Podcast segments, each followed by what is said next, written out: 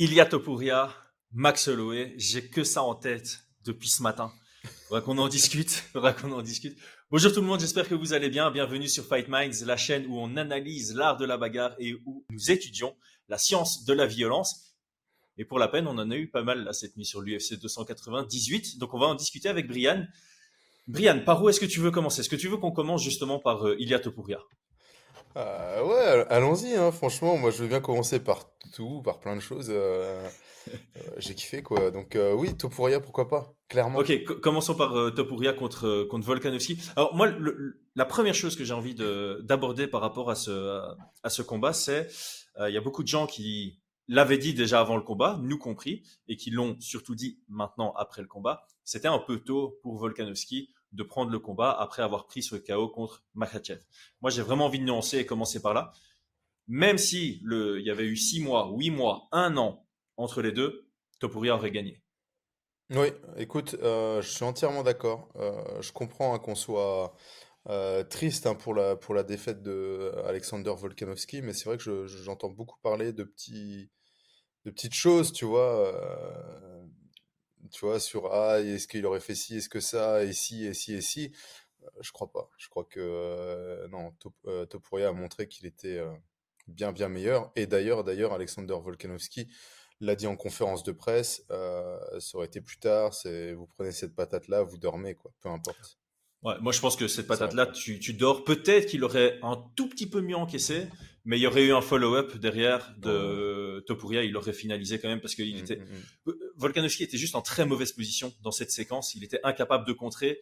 Euh, il n'arrivait pas à avoir une défense euh, cohérente et euh, la, la frappe suivan- suivante aurait touché.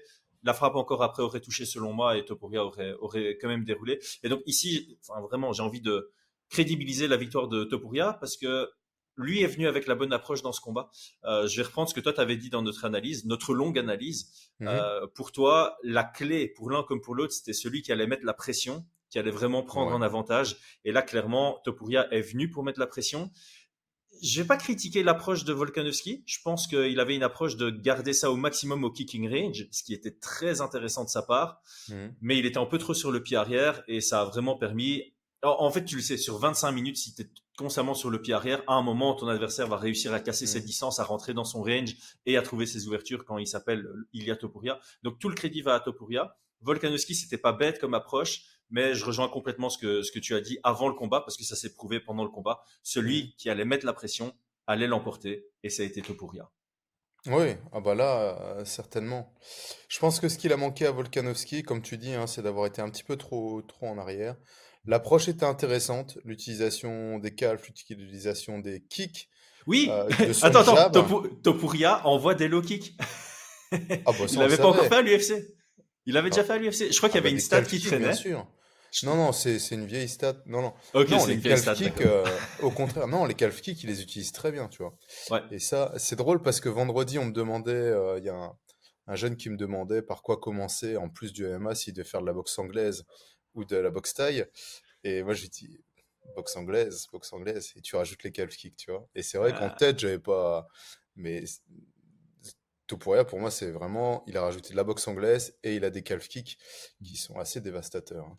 Ouais. Mais c'est marrant parce que son, son coach, euh, Clement, Rory Clement, euh, j'avais coaché avec lui euh, Donovan à son dernier combat. Mhm. Il m'avait dit euh, que ce qui leur manquait, c'était vraiment les kicks, qu'il les travaillait quasi jamais avec Ilya Topuria et qu'ils allaient commencer à le faire. Euh, et je Là- pense que ça, c'était avant, Mhm. C'était avant Josh Emmett. C'était avant son combat contre Josh Emmett où il disait qu'il allait commencer à intégrer les low kicks dans, Il son travail avec Non, Topuria. il les avait déjà. hein. Oui, il La- les avait la- déjà, la mais il stat- les travaillait pas à l'entraînement. Ça- genre ses cours, les cours qu'il donnait, c'était quasi Ah que oui. de l'anglaise euh, à, à son club et par conséquent à Ilya Topuria. Mais la stat dont tu parles, c'est euh, il n'a jamais envoyé de kick au-dessus de la ceinture, middle ou high kick. C'était ça. Ah. Rien à voir avec les, les low kicks, tu vois. Ok, ok. Autant pour Donc non, non, c'est on, on, on, on le voit beaucoup hein, chez, chez les combattants de MMA qui adoptent euh, la boxe anglaise. Ils rajoutent les, les calf kicks, tu vois. Ouais. Et c'est c'est Ouais. une très très bonne idée. Moi, je trouve ça une, une très bonne idée. C'est une très bonne idée, d'autant plus, je sais plus qui c'est qui avait dit ça. Il y a, il y a quelqu'un de connu qui avait dit qu'un bon calf, je me demande si c'est pas Justin Gaethje, un bon calf kick s'envoie au boxing range et pas au kicking range. Ouais, tout à fait. Et donc, par conséquent, quand tu as une bonne boxe anglaise, c'est Mm. clair que intégrer le calf kick plutôt que le low kick à ton, à, ton arsenal est très intéressant parce que tu es sur la même distance, tu es sur la distance que tu souhaites avoir et ça te rajoute quelque chose. En plus, ce qui est bien, c'est que ça te rajoute l'arme euh, qui va toucher une cible que tu ne touches jamais en boxe anglaise. Mm, mm. À part si tu as Nate Diaz et que tu commences, ou euh, Anderson Silva et que tu commences à envoyer des jabs à la cuisse de ton adversaire pour le fun. Mais euh, non, attends, c'est Ben Anderson qui a fait ça, Nate Diaz. Ouais, ouais, autant pour moi. Euh, bon, pour en revenir. Ouais, pour en revenir à Volkanovski, là tu parlais du, pied arrière. Moi je trouve qu'il a beaucoup utilisé le jab. Mm-hmm. que je trouvais un peu étrange d'ailleurs qu'il ait utilisé son jab. Et je pense qu'il cherchait à ce que, comment il s'appelle, Topuria fasse des esquives. Et d'ailleurs, à un moment, il envoie un jab, il esquive et après, il feinte le jab pour mettre le high kick du côté de la tête, tu vois. Ouais. Donc, l'approche était intéressante, mmh mais ça fait pas un combat, tu vois. Non, on non. a déjà parlé de, des techniques, de venir à, un combat juste avec des techniques, avec euh, des combinaisons qui pourraient passer. Euh, ça fait pas un combat. Quoi. On va en parler puisque Yann Gary c'était un peu la même chose. Euh, c'est vrai que la technique était intéressante parce que face à quelqu'un qui bouge beaucoup la tête, bah, les middle kicks ça fonctionne bien. On pense mmh. évidemment au combat référence Jorge Masvidal contre euh, Ross Pearson pour remonter loin en arrière, mais ça c'est typiquement une bonne stratégie pour que l'autre arrête de bouger sa tête et que tu puisses commencer à attaquer avec mmh. tes, jabs et, et tes directs. Euh, et ouais, le, le jab de Volkanovski, c'était euh, intéressant qu'il cherche à l'utiliser, mais on sentait que c'était risqué parce qu'il y a eu quelques cross-counters qui sont pas passés très loin et qui ont fait très très peur. Alors moi, moi j'étais assez étonné vis-à-vis de Volkanovski, c'est que j'ai trouvé que euh, dans ses déplacements, bah, c'était pas comme d'habitude, tu vois, il était pas là, pas de changement mm-hmm. de garde, et il l'a payé au deuxième. Hein. Il l'a payé au deuxième sur ses, sur ses erreurs de, de placement. J'étais assez étonné, j'étais vraiment étonné. Surtout que j'avais vu une vidéo avant où on parlait de un, mec analysait un petit peu le, son footwork, la manière dont il se déplaçait et tout. Et, euh, et là, j'ai trouvé que c'était. Je sais pas ce que tu en as pensé toi là-dessus? Mais moi, j'ai vraiment l'impression que c'était juste qu'il subissait un peu trop la pression de Ilya Topuria. Et euh, en général, comme tu dis, Alex Volkanovski, il va, il va changer de garde. On, on, l'avait décrit comme une pile électrique hein, qui va mmh. feinter, changer de garde, changer la dynamique. Mais en général, il est capable de le faire parce que c'est soit lui sur le pied avant, soit on est un peu au centre et il n'y en a pas un qui met la pression sur l'autre. Euh, il faudrait qu'on revoie les, les, moments où il s'est fait mettre sous pression s'il arrivait à switcher. Parce que tu prenais euh, comme mm. exemple euh, le combat de contre Chad Mendez. Tu vois, tu avais dit j'ai dû remonter pour revoir quelqu'un qui essayait de le mettre sous pression. Il avait bien géré la pression, mais j'ai pas l'impression qu'à ce moment-là Volkanovski utilisait beaucoup de switch. Je pense qu'il ah a fait beaucoup son combat en droitier. Je crois que non, non sur Chad Mendez, c'est lui qui mettait la pression. Ah. Moi, j'avais cherché un combat avec un, un, petit, entre guillemets, tu vois. Explosif. Euh, explosif, qui, Généralement avance, ouais. Et qui, euh, enfin voilà, Chad Mendes, euh, les droites de l'enfer qu'il a mis. Ouais. Si vous ne connaissez pas Chad Mendes, allez regarder ses highlights. et, et, et, pour moi, il l'avait réellement emporté. Et c'est pour ça que je pensais que c'était la clé du combat. Mmh pour moi, il fallait qu'il vienne dans, de cette manière-là, en mettant de la pression et en, en, poussant Topuria sur le pied arrière, tu vois. Ouais, je, après. je, me demande s'il n'avait pas aussi euh, une deuxième technique en tête, c'était de euh, comment on dit ça en français? Draw euh, attirer ou piéger aspirer ouais. ouais aspirer Topuria parce que un des défauts de Topuria c'est qu'il se laisse emporter souvent avec son direct. Il va envoyer son direct passer en gaucher. Alors mmh. souvent c'est pour casser la distance mais de temps en temps il y a vraiment une ouverture sur un check hook et je me demande s'il cherchait pas justement à à utiliser ce jab pour essayer d'avoir le cross-counter surengagé et venir passer un check hook derrière. Je pense que c'était une de ses, une de ses analyses, hmm. mais cette fois-ci, Topuria, je pense qu'il a surengagé qu'une seule fois et c'était vraiment avec un retour de main intéressant. Euh, donc, euh, il, enfin, il, continue à se perfectionner, hein, le, géorgien espagnol. Ah oui, bah on l'a vu sur, sur, tous les combats. Hein. Si on se rappelle sur notre analyse qu'on avait fait pour Josh Emmett, on avait cette grosse inquiétude sur, euh, sur sa capacité à faire synchrone. Mmh et sur cette inquiétude aussi à vouloir gagner de manière un petit peu avec la manière, tu vois, avec un finish. Et, et le lendemain, moi, j'avais été très satisfait de sa prestation parce que un, il était capable de le faire, et deux, même si frustré en tant que spectateur, il avait assuré son dernier round sur le plan stratégique. On avait vraiment quelqu'un qui était là pour, pour la victoire, tu vois. Je mets au mmh sol, j'assure ma victoire avant de vouloir faire le spectacle. Et euh, donc, il y avait encore des choses. Là, tu, tu en parles, il, il, engage, il ne surengage pas. Euh, il a été patient. Parce que des fois, c'est des stats qui sortent. Oh, ce combattant, il a jamais perdu un seul round ou des trucs comme ça. Mais sur un, sur un combat comme ça, on s'en fiche en fait. De dire, ah, il Surtout a quand sur même 5 gagné, rounds. Ouais. bah ouais. Ah, il a quand même gagné le premier round. Ça sert à quoi? Il a gagné le premier round ou, ou on lui a laissé le premier round, tu vois? Ouais. On lui a laissé le temps euh, pour Topuria de prendre sa distance, de comprendre comment il se déplaçait, d'analyser et puis de terminer au deuxième. C'est ça aussi. Hein. Ouais, ouais. Donc non, non, moi je trouve, euh, je trouve que la prestation a été superbe. Euh, Je m'attendais clairement, on en avait parlé, je m'attendais. euh, pour moi, c'était un combat qui était très très difficile à, à pronostiquer, Ouais. mais je m'attendais soit tout l'un, soit tout l'autre, quoi. Soit on allait dire, ouais, euh, d'office, c'était ce qui devait se passer, ou, euh, enfin voilà. Ouais, ou, que- ou bien on aurait pu avoir un Volkanovski qui, qui gère la distance euh, à Mm. merveille au kicking range, qui met un peu plus la pression et, et qui l'emporte comme ça, euh, peut-être même avec un finish sur un Topuria qui perd patience et qui surengage à un moment. Là, la réalité, c'est que Topuria a eu un- une très bonne pression, un très bon cadrage. Comme tu l'as dit, il a été patient, ce qui signifie qu'il était confiant de pouvoir finaliser. Et dès Mm. qu'il a eu son ouverture, il a Ah, vraiment, ouais. il a accéléré sur un moment euh, opportun de dingue. Vraiment, Ah, ouais. il a, il a l'œil pour savoir quand accélérer. Au moment où il accélère, il sait que Volkanovski n'a pas du tout les, les pieds positionnés pour contrer. C'est sublime. Franchement, Ouais, c'est comme, sublime. ouais, il a l'œil, et ça, ouais, ouais, c'est vraiment ça. Il a l'œil pour finir. hein. Et bon, bah, c'est le champion featherweight, donc automatiquement, bah, on sait que c'est un énorme profil. Quand tu es champion dans cette catégorie-là, c'est c'est- c'est que tu es ultra fort. Mais quand tu penses que le mec, en plus de ça, il vient de la Gréco et que son sol est extraordinaire, ça fait peur comme profil. Tu te dis, il est complet. Et comme on dit, hein, tu, tu le dis souvent, quand tu es bon partout, en général, tu deviens moyen partout. Mais lui, il a réussi vraiment à, à être excellent partout. Oui, oui, oui. Ah non, euh, il a été ceinture noire à quel âge? 18 ans? Très tôt, ouais, ouais, ouais. Ouais. Ouais, un truc comme ça. Mais euh, ah non, c'est flippant. Et d'ailleurs sur sur euh, sur ce sujet-là, j'avais noté un petit peu dans mes notes quelque chose, euh, tu sais, sur la, la question du. Il y a souvent cette question euh, du prime, du ci, du ça, et le prime on regarde en fonction de l'âge, en fonction de si à partir de quand commençait le MMA, tu vois. Et je pense que lui, ce qui est, il, il est vraiment au niveau du timing, c'est du timing parfait, tu vois Mhm. il, euh, il va faire de la lutte ou euh, je pense qu'il a fait de la lutte quand il était jeune, jusqu'à 15 ans, un truc comme ça, mais sans, sans faire peut-être de la compétition, sans être poussé. Mais là, les bases, tu vois, C'est ça. il est athlétiquement, il est déjà bien, à l'aise et tout. 15 ans, c'est jiu-jitsu brésilien, il devient ceinture noire. Donc on a déjà euh, quelqu'un qui a, dès l'âge de 15 ans, qui a travaillé dur parce qu'en 3 ans, euh, faut se rendre compte, c'est rare, quoi, tu vois. Première ceinture noire de Georgienne, je crois, hein. C'est pas un truc comme ça? Ah, c'est possible. C'est possible, j'ai hein. pas la stat, mais c'est 18 ouais, ans. Il faut pour arriver, entre guillemets, au sommet de son art, environ euh, en moyenne 10 ans. C'est le, le temps estimé pour être ceinture noire en jiu-jitsu brésilien, mais je pense qu'il faut en moyenne 10 ans. 8 ans Ouais. pour les meilleurs, tu vois. euh.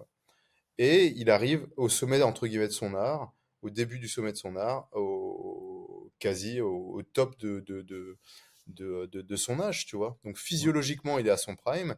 Techniquement, il est à son prime, et du fait qu'il a été relativement préservé de la compétition et de la rigueur, peut-être euh, dans son enfance, il arrive aussi à son prime euh, de motivation, tu vois. Ouais. Et, on, et là, je- moi personnellement, ça va être un débat sûrement, mais moi je pense qu'il n'est pas là pour, euh, pour un, ou deux, un ou deux combats, tu vois. Je pense qu'il va être champion pendant quelques temps. Et notamment parce qu'il a tout qu'à aligner, tu vois. Ouais, eh ben, euh, pa- parlons-en, c'est la, la- la super bonne transition. Mhm. Euh, quelle est la suite immédiate pour lui? Quel est le prochain adversaire?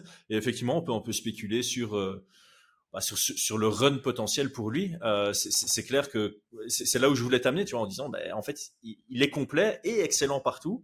Euh, on a l'impression qu'il qu'il va aussi un peu intellectualiser le sport en disant, ok, ben, face à lui, je dois rester debout, face à lui, je dois lutter. Euh, Mhm. Il a vraiment toutes les armes euh, euh, pour lui. En plus, il- il- les skills invisibles, il les a, les compétences invisibles, il les a, la pression, la gestion du combat, la gestion de son énergie, il semble avoir tout ça et il a, il a encore la jeunesse, donc il a encore du temps de- d'évoluer Ah ouais, ouais, ouais. physiquement, techniquement, etc., etc.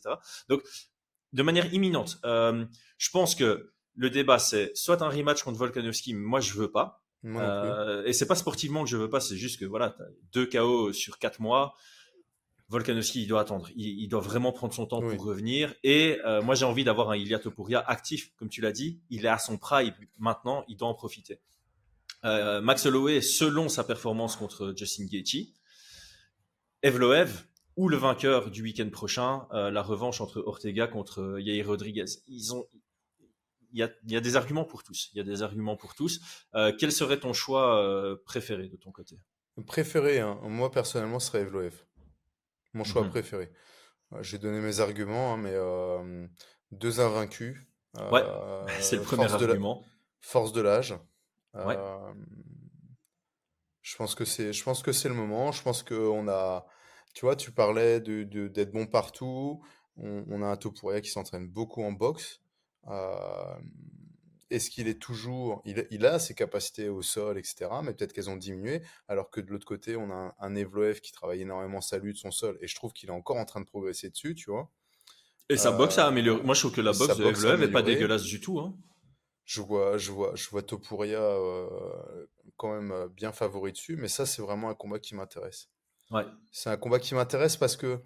Euh, parce qu'on n'aura pas tous ces truc, ah ouais, mais il est vieux, ah ouais, mais si, ah ouais, tu vois. Avec Max mmh. Holloway, on va dire, ah ouais, mais c'est normal son menton, tu vois.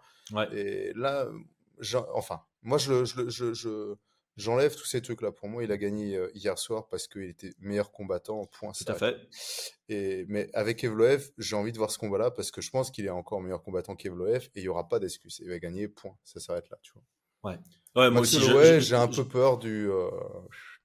Ouais, qu'on cherche à décrédibiliser en disant ah voilà euh, euh Max Holloway sort d'une guerre contre Justin mm. Gaethje, euh, il refait un cut derrière, blablabla. Je, je comprends. Après moi c'est c'est juste que justement par rapport à ben, c'est pas par rapport à l'âge de Max Holloway parce qu'il est encore jeune, mais c'est par rapport au euh, kilométrage de Max Holloway, voilà c'est ça. Mm. Et euh, ben par contre c'est un combat que j'ai envie de voir. C'est vraiment deux profils que j'ai envie de voir s'affronter dans la cage et autant Evloev bah, je le vois rester et avoir son title shot contre Ilia Topuria à un moment donné. Autant Max Holloway, c'est, j'ai l'impression que c'est maintenant ou jamais, que lui aussi va commencer à prendre le train des, des vétérans qui vont tout doucement descendre mm-hmm. dans leur carrière et se faire rattraper par la, par la jeunesse. Euh, là, Holloway, il a encore prouvé sur ses deux dernières victoires que bah, il était encore au-dessus des, des mm-hmm. nouveaux profils, notamment sur sa belle victoire contre euh, Arnold Allen.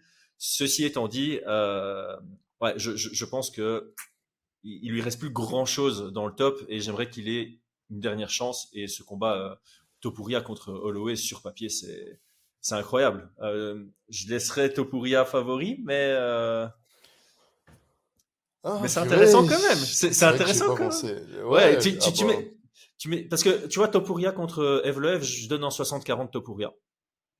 Comme ça, sans, sans, analyser, 60-40, ça me semble être juste et manquer de respect à, à personne.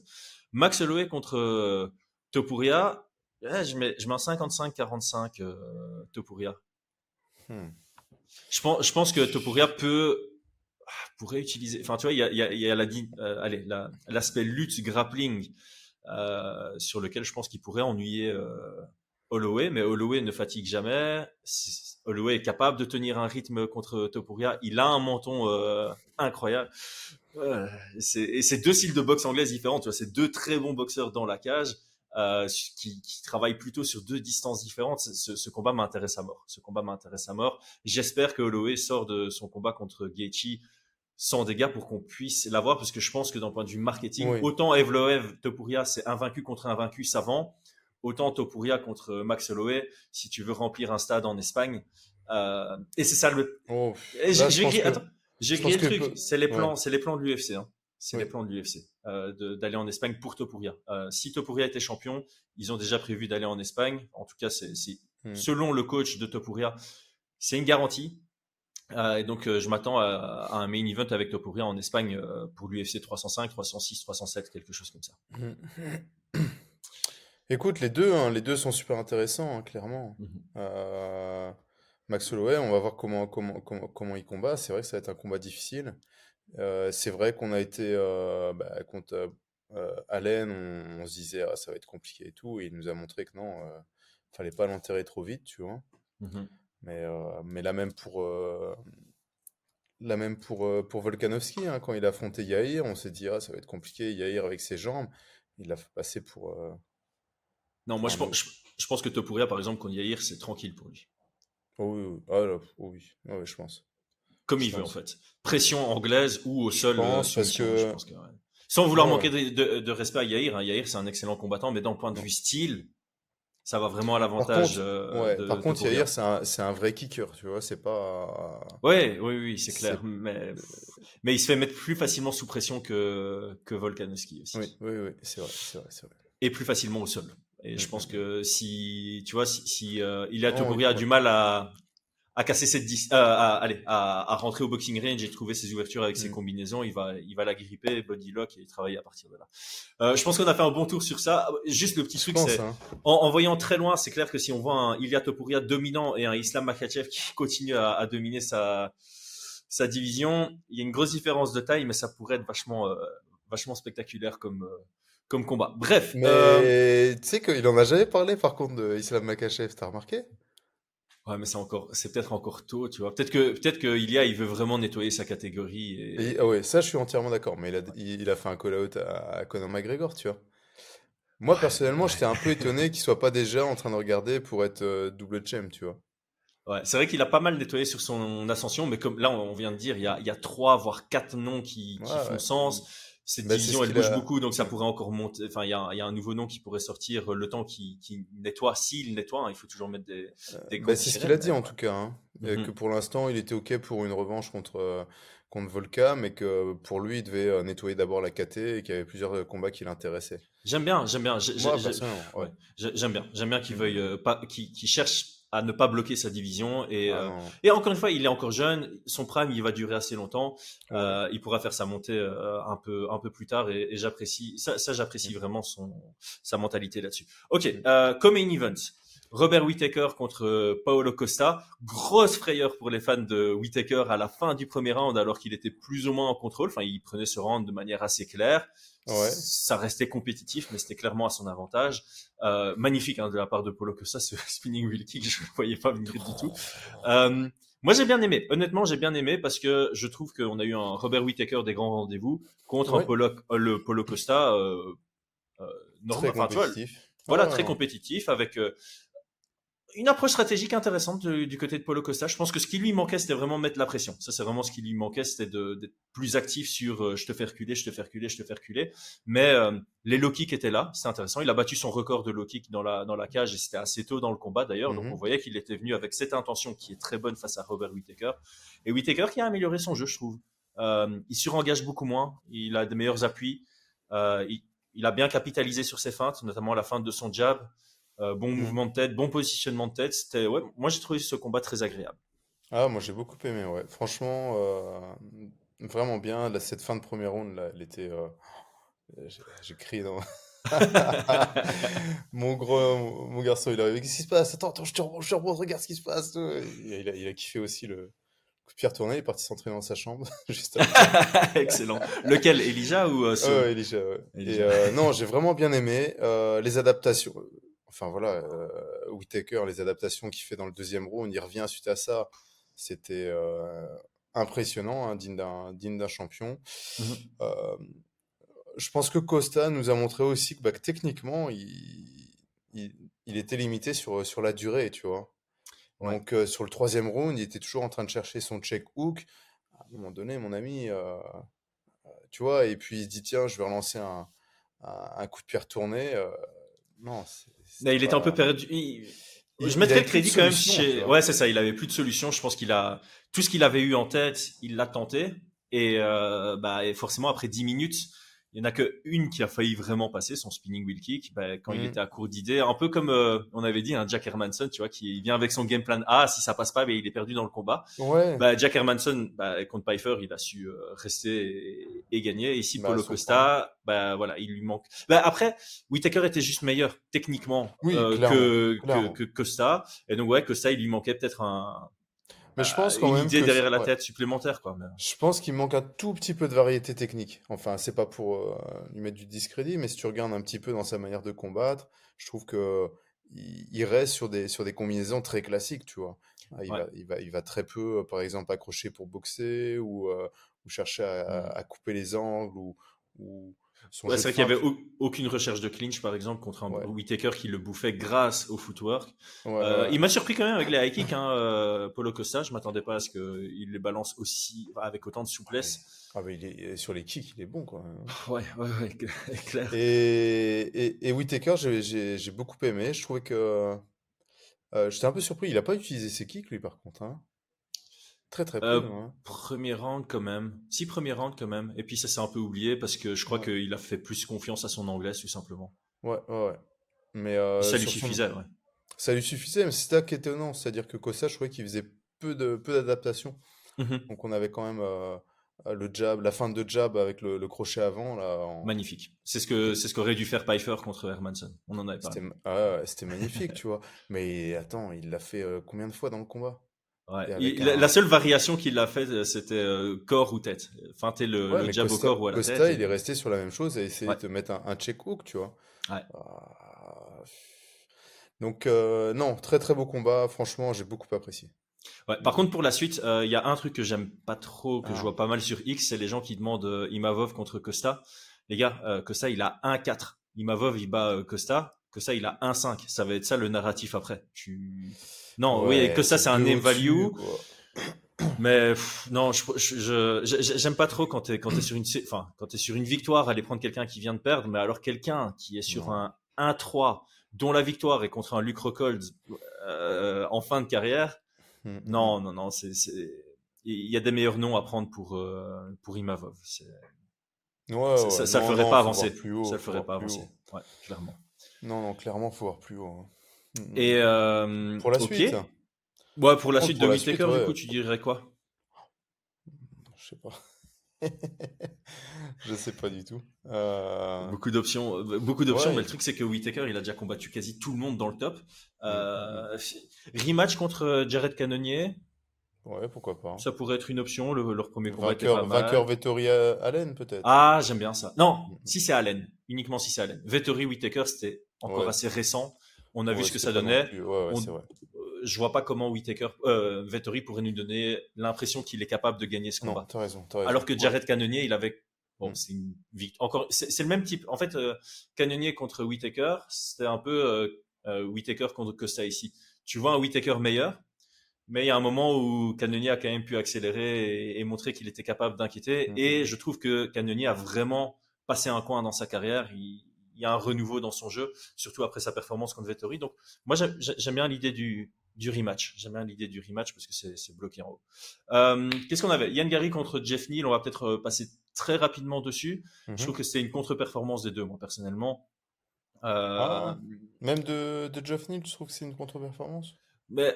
On l'attendait, on l'attendait pas. Non, c'est vrai que c'était plus serré que ce à quoi on s'attendait. Mhm.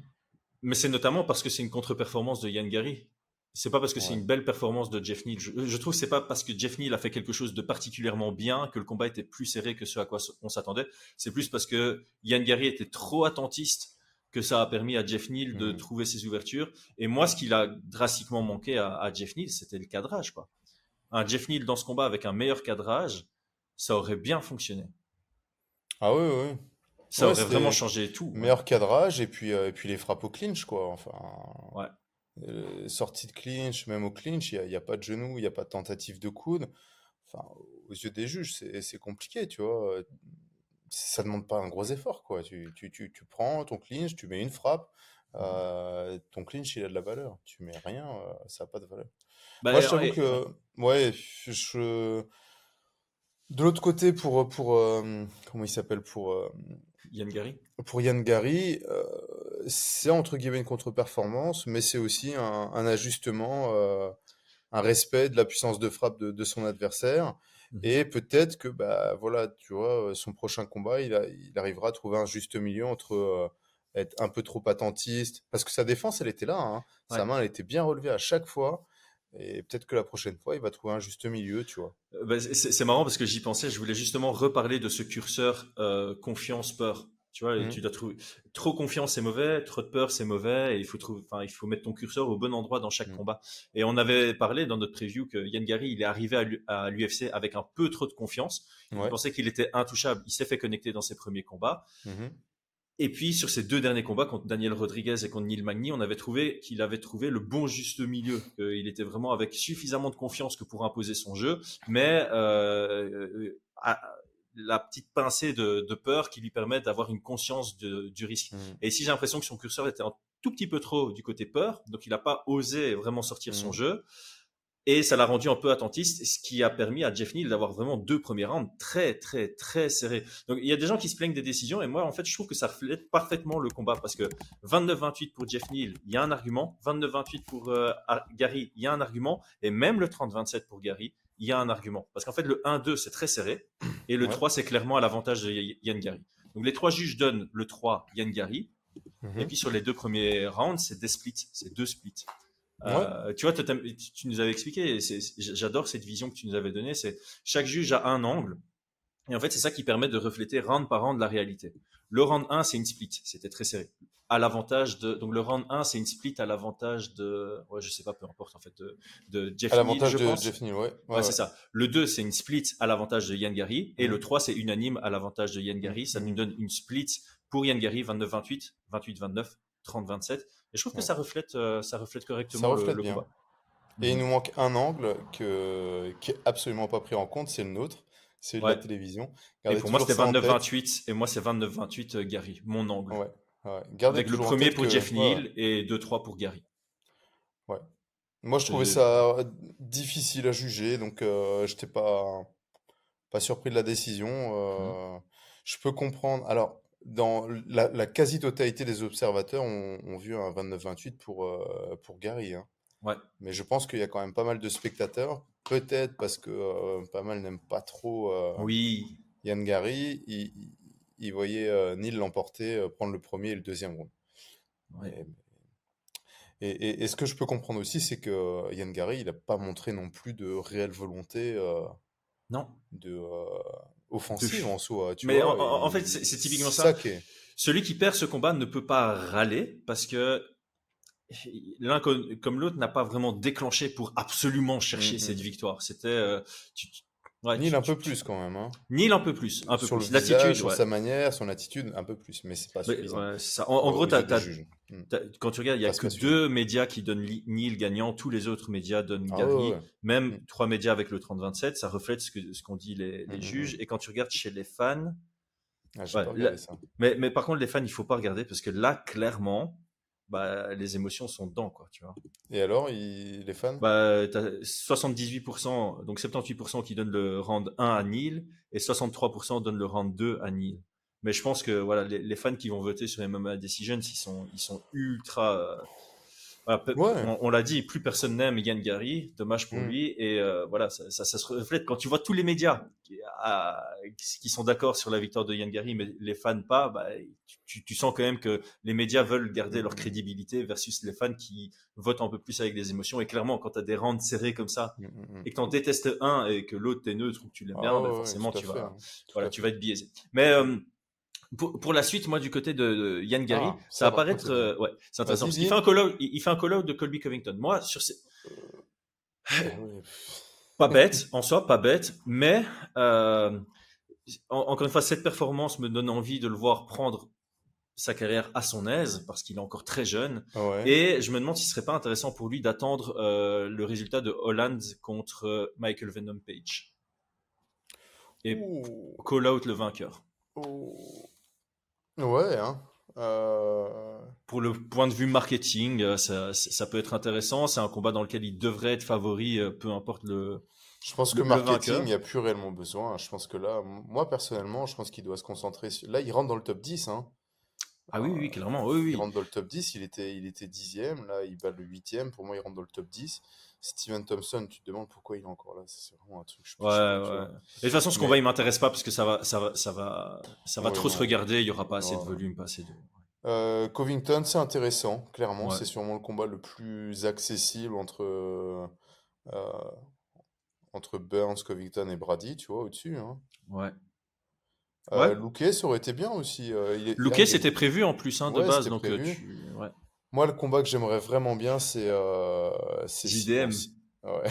ouais, clair. J'avais déjà tweet là-dessus, mais euh, je pense après la victoire de Yann Gary contre Neil Magny, je pense que j'avais, j'avais dit, ouais, il faut que ce combat arrive. Quoi. Il faut qu'on ait ce combat. Ouais, Bon, il faut qu'il passe. C'est Burns, hein, il est programmé contre, contre Burns, c'est ça? Ouais, ouais, c'est ça. Il faut qu'il le passe, ça va être une autre paire de manches, tu vois. Mais mmh. ça, c'est vraiment. Ça arrivera, c'est obligé, ça arrivera ce combat-là. Ça, on va, on va se régaler. Hein. Mais Covington, pourquoi pas au final Quand tu regardes un peu le classement, euh, gros name value. Euh, Covington a insulté euh, Leila, donc euh, voilà, il y a la petite histoire. Et puis, tu as, as, ce truc où l'UFC, c'est très bien, l'UFC va pas euh, communiquer là-dessus, euh, mais ils savent très bien que les médias, les fans vont euh, faire un peu genre le titre de l'homme le plus détesté, tu vois. C'est le, combat entre les deux mecs les, deux, les plus détestés et les gens vont regarder, tu vois. C'est possible, c'est possible. donc, donc ouais, c'est même à ce niveau-là, hors sportif, t'as un argument marketing. Ok, le combat, ce combat-là, je veux absolument qu'on en discute. Merab contre Cerudo. J'écris pas mal de choses Ah, bah vas-y, je te, je te, laisse, je te laisse ouvrir. Je te laisse ouvrir. Oh, euh, non, vas-y, parce que euh, j'écris des choses, mais je sais pas trop par où démarrer, tu vois. Ok, ok. Bah, moi, je, je, vais plutôt faire sur un, un, résumé du combat. Je trouve que Cerudo est venu avec une bonne approche euh, sur la gestion de la distance. Voilà, il est arrivé avec son approche. Je gère au, à la distance karaté. Donc, si je mhm. veux le toucher, je dois faire un, pas vers l'avant. Si lui veut me toucher, il doit faire un pas vers l'avant. Ce qui est très intéressant, évidemment, parce que distance fois temps, ça te donne un temps de réaction, évidemment. Euh, mhm. Distance à couvrir, ça te donne un temps de réaction. Donc, si Merab veut shooter sur moi, il va shooter de loin, ce qui va me permettre de déjà mettre en place mon système défensif en lutte et euh, voir si j'arrive à, à, défendre ça euh, correctement. Donc, approche intéressante du côté de, de Cerudo. Et euh, Merab est juste euh, excellent, quoi. Il va shooter de loin, il prend une single leg, il crochette la jambe et première tentative de takedown, il a réussi. Alors que justement, on en avait parlé, le style de Merab, c'est shooter, shooter, shooter, shooter, y aller à l'usure. Et là, contre Cerudo, l'ancien euh, médaillé d'or des Jeux Olympiques. 100% de takedown. Premier shoot, il réussit. J'ai halluciné. Et alors, deuxième partie où j'hallucine, 10 secondes plus tard, Cerudo qui se relève. Pas mal, tu vois. Je me dis, ok, un lutteur sur son dos qui se relève comme ça directement, c'est euh, euh, c'est après c'est lutteur contre lutteur. Ouais, c'est logique, mais je trouvais ça quand même beau, tu vois. Voilà, ça, ça, ça, rajoutait un peu de, de, piment au combat dès le premier round où tu dis, ok, ça a amené au sol, mais il s'est relevé, mais il a réussi du premier coup, donc il va peut-être faire un 2 sur 2. Et, mm-hmm. euh, et puis au final, ben, je crois que c'est je vais pas dire la préparation, mais Merab, c'est vraiment une machine. C'est vraiment une machine. En fait, dès le moment où tes jambes sont 20% moins fonctionnelles qu'en début de combat, tu commences ton combat avec 100% d'énergie dans tes jambes, dès que c'est en dessous de 80%, ton combat est fini contre Merab. Dès que tes mouvements sont un tout petit peu plus lents, il va faire ses entrées et lui, il est toujours à 100%. En fait, t'as l'impression que son ah gas tank, il, il, descend pas. C'est vraiment ça. Il n'y a pas de fatigue chez lui qui s'installe et rouleau compresseur à partir du deuxième. Les amener au sol sont splendides, toutes que ce soit celle avec un fauchage, un crochetage, euh, les... tout, tout, tout, tout, mmh, tout mmh. était splendide de chez Splendide. Et c'est Rudo qui continue à fatiguer. Je pense que mentalement, c'est compliqué.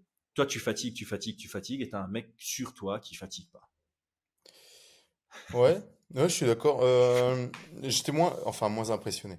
Je trouve que Merab, bon, son cardio bouge pas, mais c'est pas le combat où il m'a le plus impressionné, tu vois. Euh, Par contre, où, où j'ai été euh, déçu, c'était bah, sur le cardio de, de Cerudo, tu vois. Ouais, moi aussi, j'avais une déception du là, en fait, où j'étais vraiment, vraiment surpris. Comme tu l'as dit, premier, premier round, j'ai trouvé très, très bon, bonne distance. Il utilisait ses calf kicks, il faisait mal. Mmh euh, sortie de clinch, il touche, il met un, knockdown, tu vois. Mmh euh, tu es là, tu fais wow, wow, ça part plutôt bien. Sa distance karaté est vraiment à l'aise. Deuxième round, pour moi, il avait plus de jus, quoi. Et euh, il avait plus de jus et il a abandonné les calf kick, il a abandonné la, sa garde karaté et sa patience. Il cherchait à boxer, donc il était plus du tout à la même distance. Il se faisait mmh. attraper la jambe. Sur, sur sa défense de takedown, euh, il se relève derrière, tu vois. Donc c'est compliqué même pour un lutteur quand tu es dans une garde de, karaté de, de, pouvoir défendre les, les, les, amener au sol directement, tu vois. C'est normal, hein, t'es pas, pas en position euh, de lutte. Euh, et par contre, ouais, j'étais vraiment déçu sur la fatigue où je trouvais que plus le combat avançait, plus sa technique se détériorait. Ouais. quand il frappait, c'était, enfin, il essayait de toucher alors que c'était pas à distance, tu vois. Donc euh, là, on est vraiment sur, sur des gros, gros états de fatigue. Et, et j'étais aussi déçu. Euh, au, niveau du clinch, il a cherché quasi que, dès qu'il était au clinch, à boxer, tu vois. Ouais, il n'y avait pas de genou qui sortait. Pas de genou qui sortait. Euh, un moment, c'est passé, il a mis quelques genoux. Je me suis dit, ah, voilà, ça, C'est encore dans le premier, ça, hein, il me semble. C'était début deuxième, je sais plus. Oh, je sais plus du tout. mais, euh, mais pour moi, ça a, été, euh, ça a été la chute libre du cardio de, de Cerudo, plus, plus que la différence, tu vois. J'ai pas trouvé qu'il y a eu un gros volume de jeu comparé. pour moi, Merab, il a une. C'était tranquille, quoi, au niveau du cardio. Il a, il a même pas passé la. Ah non, mais c'était pas du tout l'intensité euh, qu'il avait contre Peterian qui était bah sur 5 grammes. c'est ça, hein, mais il n'a pas eu besoin aussi. Alors que contre Peterian, il devait garder cette intensité.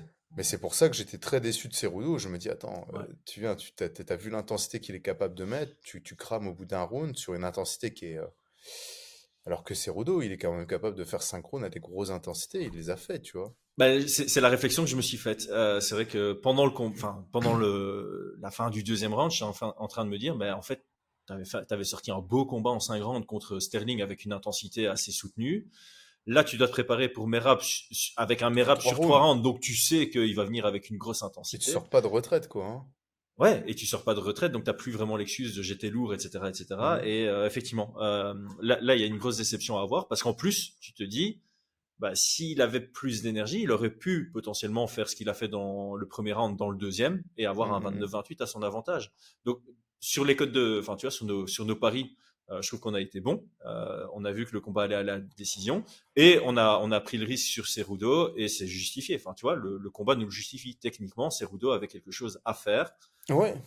Et euh, Mais par contre, physiquement, physiologiquement, mmh je pense que, comme certains le disent, tu vois, il y a, y a, un moment donné la motivation, le, la, la la dalle, tu vois, la dalle de gagner. Euh, quand, tu vois, quand tu prends un confort, tu as été champion, c'est bon, tu es bien installé, tu as ta petite maison, tranquille.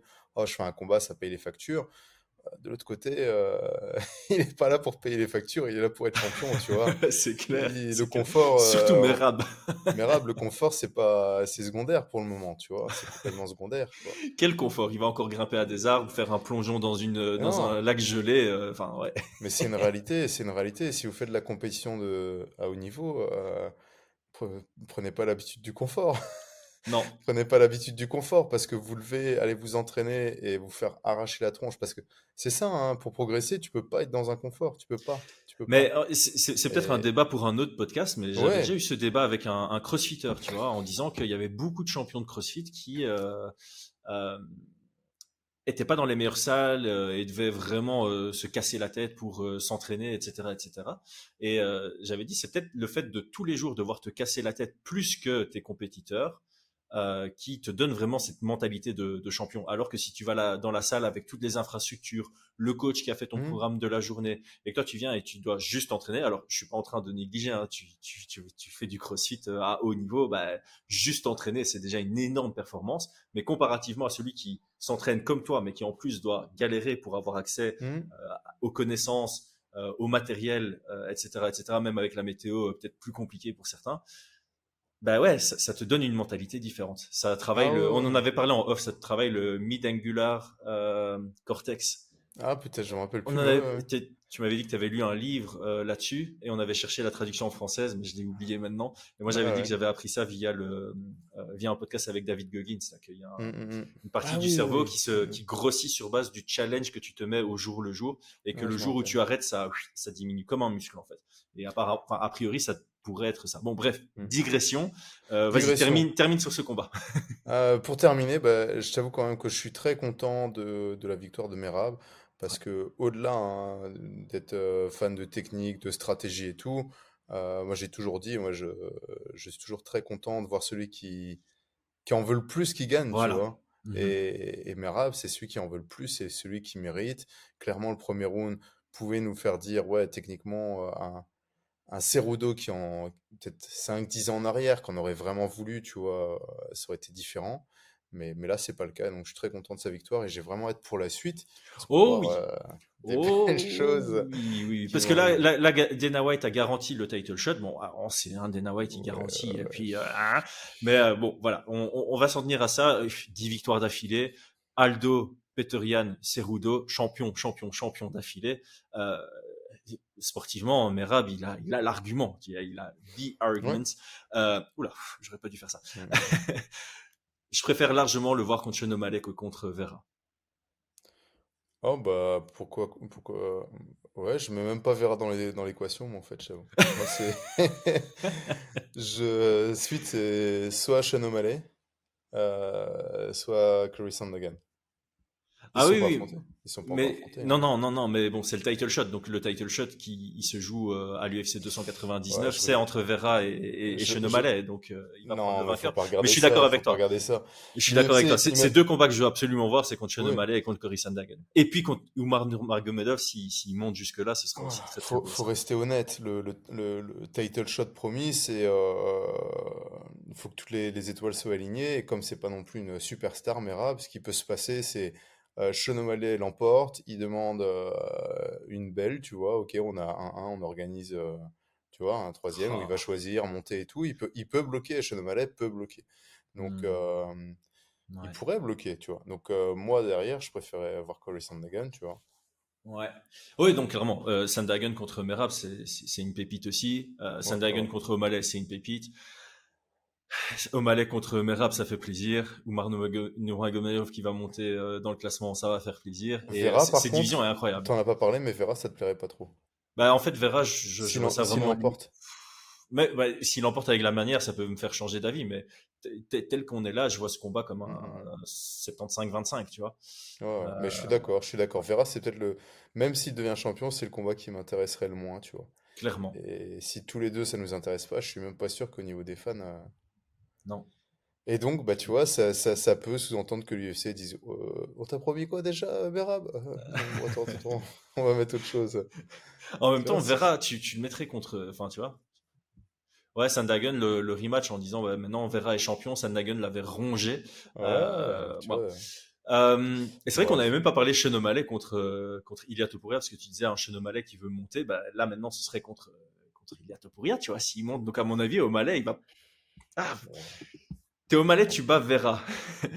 Mais Rab, il y a tout pour rien. Choisis ton, poison, c'est ça. Voilà, c'est ça. c'est chaud. C'est chaud. La retraite anticipée, mec. ouais, il va regarder en dessous, il va choisir. Hmm. Euh, ok, on passe au dernier de la carte principale, Roman Kopilov contre euh, Anthony Hernandez. Euh, sympa, hein, franchement sympa. Moi, j'ai premier round. Euh, légèrement déçu sur le premier round par Anthony euh, Hernandez, juste sur un élément, c'est qu'il précipitait ses entrées en lutte. Et face à quelqu'un qui a un très bon timing, ça aurait pu vraiment lui coûter la victoire. Maintenant, je mhm. comprends pourquoi il, il précipite. C'est parce que clairement, le, le pied-point de Kopilov, on voit que c'est du solide. Là, les, les quelques middle qu'il a envoyés, j'aimerais pas les encaisser. Ça fait un peu penser, ah ben, je te, tu, tu regarderas le combat après, mais les Moss contre mhm. Mackenzie, là, les, les middle dans le premier round, ah. Euh, et puis ouais, voilà, euh, à partir d'un moment, ben, la fatigue commence à s'installer chez Kopilov. C'est le style de Hernandez, c'est de t'avoir à l'usure, l'amener au sol, le riding, l'étranglement. Parfait. Ouais, super, super. Euh, pareil, déçu de la. Alors c'est pas le timing hein, pour moi où j'étais déçu, c'était vraiment la lutte de d'Hernandez. j'ai trouvé on était sur une garde ouverte, tu vois, et tu peux pas lutter euh, de la même manière en, garde ouverte qu'en garde fermée, tu vois. Et mmh donc, ces entrées, alors, tu es en garde ouverte, la plupart du temps, tu vas chercher la single leg parce que c'est la jambe la plus accessible. Tu vois, mmh tu descends, single leg, et puis après, tu peux tirer, prendre la double. Là, il rentrait en garde ouverte sur la double leg. Ça veut dire que son, euh, il est droitier, hein. son bras droit doit aller chercher la jambe euh, arrière de Kopilov. Ça te fait un, un triangle immense sur lequel tu peux défendre. C'est extrêmement compliqué. Et donc, pour combler ça, normalement, tu dois changer de garde. Tu dois te mmh remettre en garde fermée pour prendre le double leg sur un, sur sur un gaucher. Et là, sur ces entrées, bah, c'était pas bon, tu vois. C'était pas des, entrées de, lutte adaptées, quoi. Donc, c'était même pas sur le timing, c'était même sur, sur, le, sur la technique. le, choix de, euh, ouais, le choix de la technique. Parce que la technique, est... techniquement, il est bon, mais le choix de technique n'était pas bon. Bah, le choix technique n'était pas bon. Non, le choix technique n'était pas bon. Euh, Kopilov, par contre, se déplaçait aussi très bien. On l'a mmh vu, hein, dès qu'il se faisait cadrer, il sortait, donc ça devenait difficile de, de, pouvoir shooter. Mais en tout cas, sur son choix technique, euh, ça, moi, ça, moi j'ai trouvé que c'était un peu problématique. À la cage, ça a été très compliqué. À un moment, je crois qu'au final, la situation, c'est sur un, sur un middle où Kopilov tombe et euh, il y a une tentative. Euh, de, prise de dos qui, défend bien. Et il finit par l'avoir avec un, classique euh, double leg, tu vois, où tu viens crocheter tes mm. mains ensemble derrière et, tirer. Ça, il l'a bien.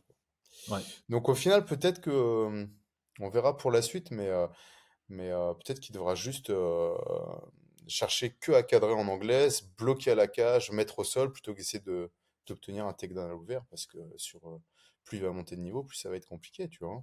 Ouais. Ouais, ouais, oui, clairement, clairement. Par contre, euh, ah ouais, après une fois qu'il a mis au sol, c'est.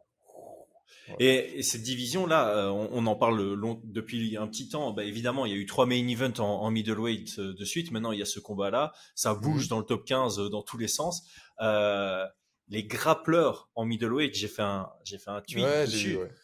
Mais il faut que je reprenne la liste. Mais c'est, ils sont tous en dehors du top 5 pour le moment, mais ils sont tous en voie de, de monter. Et j'ai cité que ceux qui sont dans le top 15 parce qu'il y a Nicolas Hott qui m'a bien repris en disant en plus de ça, en dehors du top 15, il y a Rodolfo Vieira, il y a aussi Muniz dedans.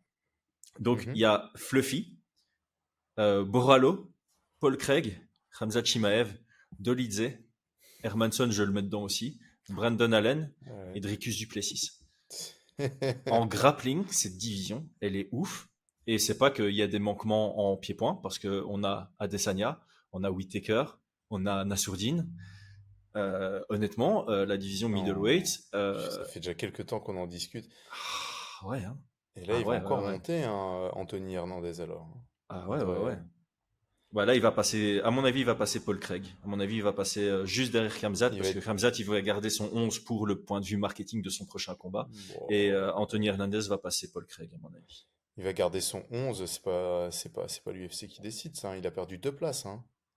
Ouais, c'est vrai, c'est vrai. Il a perdu peut-être que l'UFC est en train de vouloir lui mettre la pression.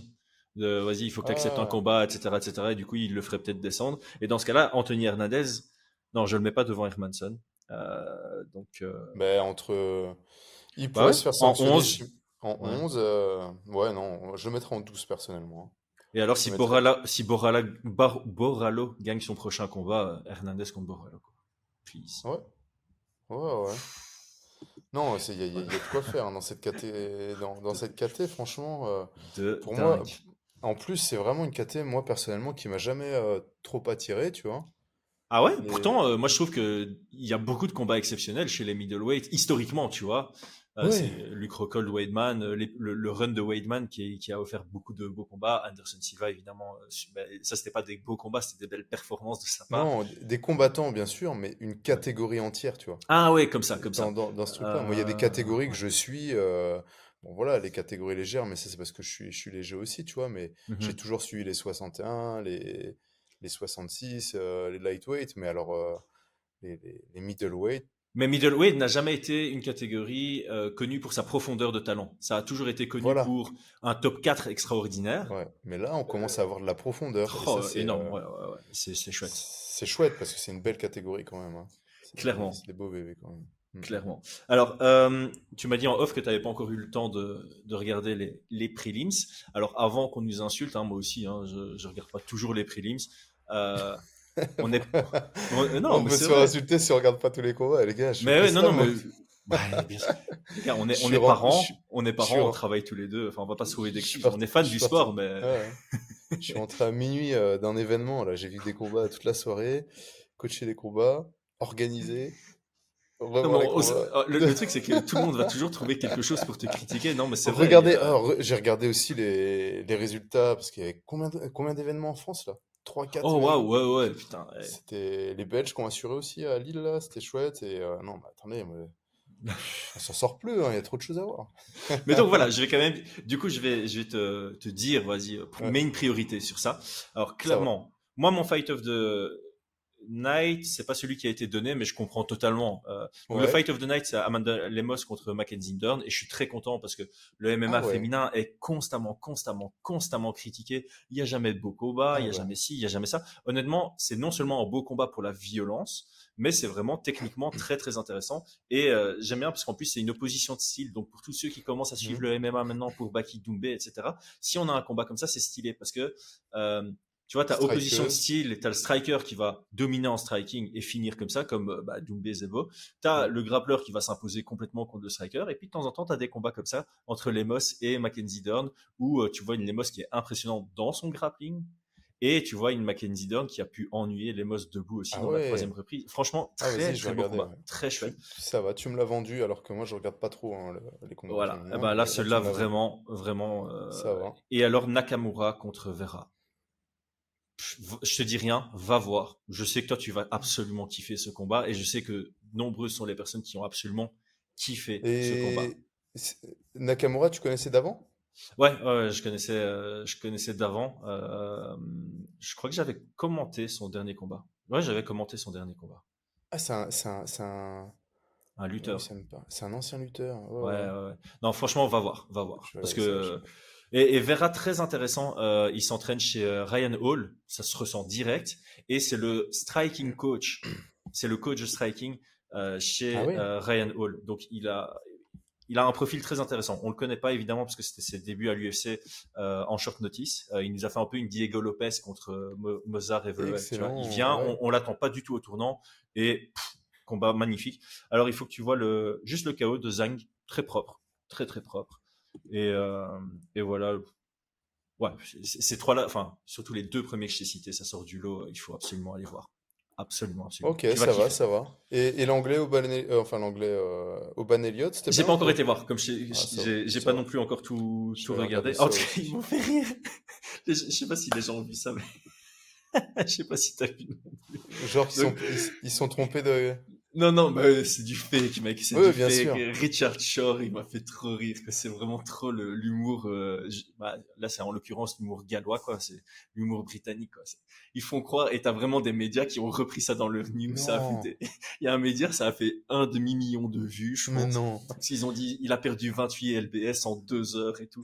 Et tu, regardes les réponses de Richard Shore. Ouais, c'était plus facile que prévu. Euh, euh, on avait encore du temps pour le faire et tout. n'importe quoi. J'ai vu. En gros, il a fait croire comme ça qu'il s'était trompé de catégorie. C'est ça, euh, qu'il pensait que c'était middleweight et que euh, à deux heures de la pesée, ils ont, se sont rendus compte que c'était welterweight et comme s'il partait en plus de très Enfin, genre, il partait 5 kilos au-dessus de middleweight et comme s'il avait perdu les 5 kilos des middleweight plus la différence des 7 kilos supplémentaires. Excellent, excellent. en deux heures. Et en plus, t'as vraiment des mecs qui, qui ont commenté genre, ah, pour vos débuts à l'UFC, franchement, erreur de débutant, je sais pas qui c'est son manager, mais il faut le virer et tout. Et, et Richard Scher, il, répondait au troll, mais vraiment avec un humour très très, j'ai kiffé, j'ai kiffé. Ça, c'était, euh... Oban Elliott, il est marrant, ce mec. Il est, franchement, c'est un, c'est un drôle. il, il était à 1-0, il faisait des call-outs à Donovan euh, au Cage Warrior, ça me faisait trop, il, il, faisait rire, tu vois. Il nous envoyait des messages en privé tu sais, genre pour dire c'est c'est pas un manque de respect, tu vois. Donc, en plus, il, tu vois, il t'envoyait un message en privé en disant c'est pas un manque de respect, mais je vais tweeter sur toi, tu vois. Et après, il, il faisait du trash talk. Ouais, c'est un chouette, c'est un chouette. C'est un chouette. Franchement, chouette mentalité. Euh. Donc euh, voilà, voilà, on a fait largement le tour. Je pense qu'on a fait le tour, ouais. Ah, abonnez-vous. J'ai oublié. Bref, je pense que les gens vont kiffer cet épisode. Merci les gars. je pense. En tout cas, ça fait plaisir le dimanche euh, débriefer comme ça. Ah oui, oui, euh, bah on peut en parler. Dites-nous ce que vous pensez, parce qu'en en fait, ce qu'on aime bien faire là maintenant, c'est il y a des débriefs à chaud. Donc là, c'était John et, et Aldric. et mmh, avec mmh, mmh. Brian, on s'est dit, on sait que ça fera beaucoup moins de vues parce que les émotions seront tombées. Mais nous, on aime bien faire un récap à froid parce qu'on a le temps vraiment de de revenir un peu, prendre des notes, de re-regarder une deuxième fois si nécessaire et faire quelque chose de euh, de plus quali. C'est plus quali en fait, parce que quand on fait à chaud, comme tu l'as dit, on est fatigué. Soit on vient de se réveiller, soit on a tapé une nuit mmh, blanche. Mmh, mmh. On vient de voir les actions, donc le cerveau n'a pas encore eu euh, l'occasion de, tout imbriquer ensemble. Et donc on se disait, voilà, les récaps à froid, ça permet d'avoir quelque chose de plus euh, structuré, de plus profond, plus détaillé. Et c'est un peu l'axe Fight Minds quand même. Donc non, dites-nous ce que vous en pensez en commentaire. Voilà, clairement. Passez un bon dimanche tout le monde. ciao. ciao.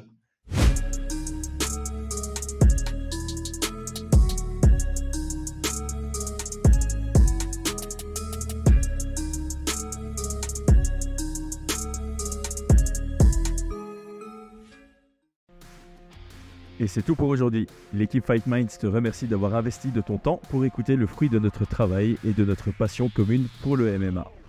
Nous t'invitons à t'abonner à notre podcast et à nous mettre un petit 5 étoiles si notre travail te plaît, ça nous donnera toujours de la force. Et si tu veux donner un petit coup de pouce à notre projet, parle de nous autour de toi, ça contribuera à notre développement. Nous sommes également sur Twitter et YouTube. Viens nous y retrouver pour échanger. A très vite pour plus de contenu sur l'art de la bagarre.